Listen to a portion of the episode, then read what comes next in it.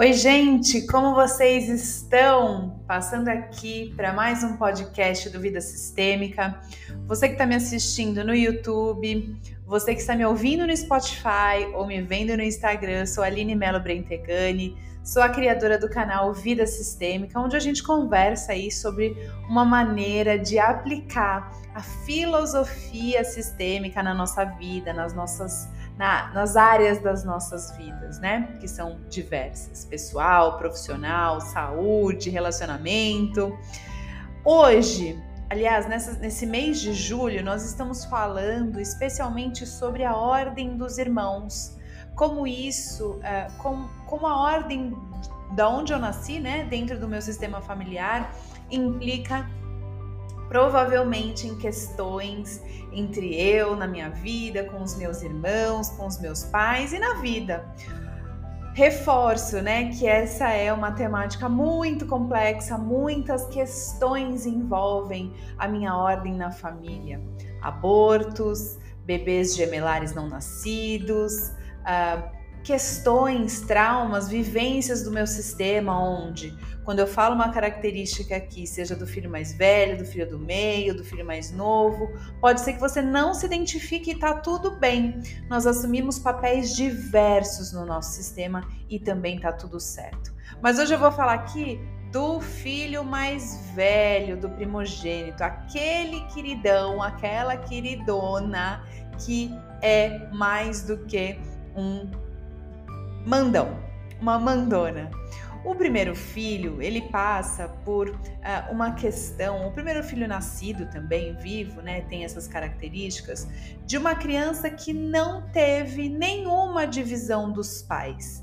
Ele é o único filho que não dividiu o pai e a mãe com mais ninguém. Estamos falando aí, lógico, de sistemas onde realmente esse casal teve o seu primeiro filho juntos, né? Não estamos falando, por exemplo, de sistemas onde é, esse primeiro filho a mãe ou o pai já, já tiveram filhos com outras pessoas. Mesmo assim, neste sistema onde ele é constituído quando ele é o primeiro filho, né, ele tem algumas características muito peculiares. A primeira delas é que ele é tende a ser um filho, uma pessoa bastante responsável, bastante cuidadora dos outros irmãos, da vida, muito confiável, uh, bem comportado.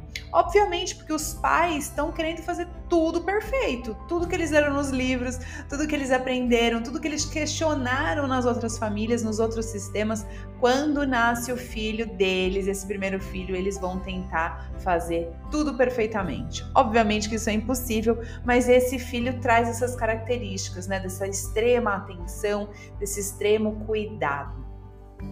Ele tem alguns desafios. Um deles é que ele sempre busca, pode buscar na vida adulta também, a aprovação das pessoas, mas principalmente dos seus pais, para suas ações, para suas atitudes. O que na vida adulta, obviamente, traz aí um caráter às vezes de paralisação, onde eu fico esperando que os meus pais aprovem as minhas decisões, sendo que eu já sou uma pessoa adulta, posso escolher e arcar com as consequências dessa escolha. Outra questão é que ele tende a ser uma pessoa mais dominadora, uma pessoa mais mandona mesmo, porque ele está acostumado com isso. Todos os irmãos vieram depois, ele tem um poder sendo exercido aí, via de regra, para esses irmãos que vieram uh, depois dele. Foi ele que abriu espaço, é ele que abre caminho para os outros irmãos passarem, né? É mais difícil sim com ele, porque Todas as vivências desses pais acontecem com ele, primeiramente. Outra coisa que ele pode ser uma pessoa mais perfeccionista, ele se cobra muito mais também e tende a lidar muito mal com o erro, né? Porque, obviamente, ele vai se sentir exemplo para os seus irmãos, né? Um perigo muito grande do irmão mais velho, da irmã mais velha, é se tornar uma mini mãe, um mini pai, né? Assumir esse papel de pai dos seus irmãos. Obviamente que isso para o sistema é um baita desequilíbrio, é um grande desaforo para esses irmãos quando o irmão mais velho quer assumir essa responsabilidade e o resultado disso é um desequilíbrio, muitas vezes um afastamento dos irmãos em relação ao irmão mais novo, mais velho, porque eles querem acessar os pais, né? Mas essa relação acontece muitas vezes porque os próprios pais dizem: vai lá, cuida do seu irmão, olha o seu irmão, você é responsável pelo seu irmão quando vocês saírem juntos. Hoje em dia isso é mais controlado em algumas famílias, mas antigamente isso era muito comum. O irmão mais velho tinha essa função, cuidar dos irmãos mais novos. E obviamente, então, ele ficava nesse papel aí durante toda a vida. E eu atendo muitas pessoas, muitos adultos que ainda se colocam nessa posição, especialmente quando os pais envelhecem, também passam a se tornar responsável, responsáveis por cuidar dos pais. Então imagina o peso disso na vida desse irmão, dessa irmã, desse filho primogênito, dessa filha primogênita que na vida adulta continua cuidando dos irmãos e com o envelhecimento dos pais, aí cuida também dos pais, né? Uma questão importante na vida dessa pessoa, como ele exerce essa, essa influência para os irmãos e também para os pais que se sentem mais confiantes com esse uh, filho primogênito, né? A expectativa em relação a ele sempre foi muito maior. São pessoas que profissionalmente tendem a ocupar cargos de liderança eles sabem liderar, eles lideram os irmãos. Então é mais fácil, via de regra, que essas pessoas também ah, encontrem cargos onde elas possam liderar outras pessoas. Uma questão, então, muito difícil para o irmão mais velho, para o primogênito ou a primogênita, é quando o segundo irmão chega, seja o irmão do meio, seja o irmão caçula, sejam muitos outros irmãos.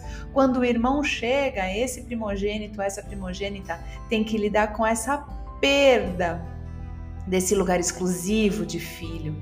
Ele tem que aprender a dividir, ele tem que aprender a lidar com essa questão ah, dessa competição que surge entre os irmãos, né? Lidar com essa, uh, com, com essa questão que abala aí essa estrutura dele onde ele dominava, né? Então, muito cuidado para quando isso acontece, essa rivalidade né, entre os irmãos fica aí durante a vida adulta também. Bom, como eu falei para vocês, essas são algumas características do irmão mais velho. Não é uma regra, não são todos assim. Existem muitas coisas que mudam essa dinâmica nas famílias. Quando esse irmão tinha um irmão gêmeo que não nasceu, por exemplo, ou um irmão uh, nascido fora do casamento, né? Antes, muitas, muitas dinâmicas podem fazer com que essas características não aconteçam. Às vezes, um irmão mais novo, por algum motivo também, entra nesse papel de liderança da família, de cuidado com a família, mas via de regra é o irmão mais velho, é o primeiro, a primeira filha que tomam esse lugar de controle, mas que também são muito solícitos, se preocupam com todos os irmãos, querem ver todos os irmãos, né, bem é, direcionados, encaminhados e às vezes são muito mal interpretados porque assumem esse lugar de pai e o sistema não uh, aceita pai e mãe fora do lugar, irmão querendo ser pai e mãe, e isso gera muitas questões aí que precisam ser olhadas. Aproveite esse tema, depois eu vou falar sobre o irmão do meio, o caçula e o filho único. Fica atenta aí nos próximos podcasts. Uh, aliás, existem vários que vocês podem consultar também sobre os outros temas. E não esquece que se, se você se reconheceu nesse lugar, se você tem alguma questão com seus irmãos que pode estar atrapalhando a sua vida, me manda uma mensagem, entra lá no site do Vida Sistêmica www.vidasistemica.com.br e vem para um atendimento individual comigo para a gente olhar para isso e dar uma deslanchada, uma destravada aí na vida de irmãos, pais, filhos, todo mundo, tá bom? É um prazer ter você aqui. A gente volta no próximo podcast. Um beijo, até!